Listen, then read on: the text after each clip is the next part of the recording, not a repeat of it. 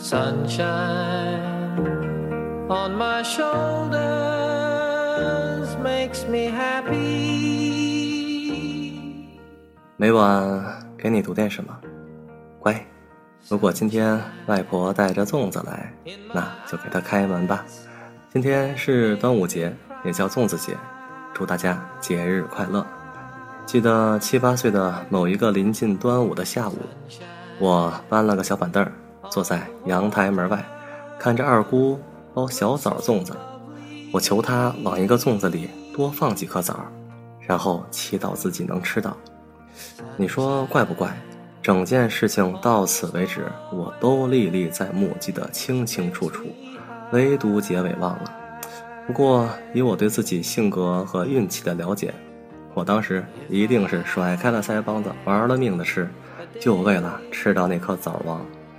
粽子不易消化的属性仅次于板砖，这你们都知道。最后我一定是吃到口吐白沫、泪流满面，躺在地上揉着肚子消化自己的遗憾。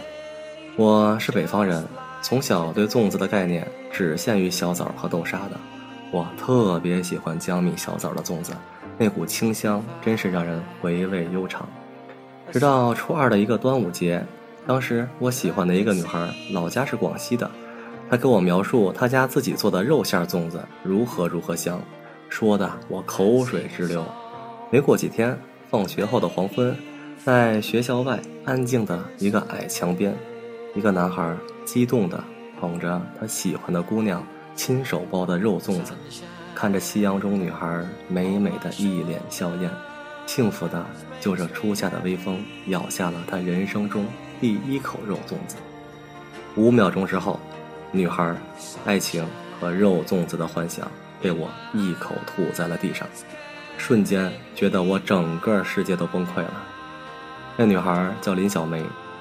林小梅，你糟吗？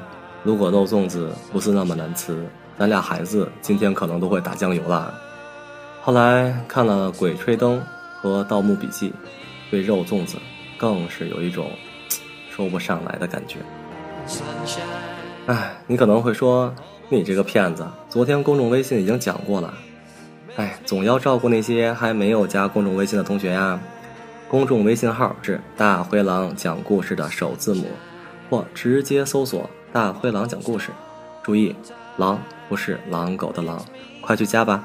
公众微信上有更多精彩内容，你也可以加 QQ 交流群，二三零五四四三二七，每晚给你读点什么。我是李大郎，我只爱小枣粽子，做个没有肉粽子的梦，晚安。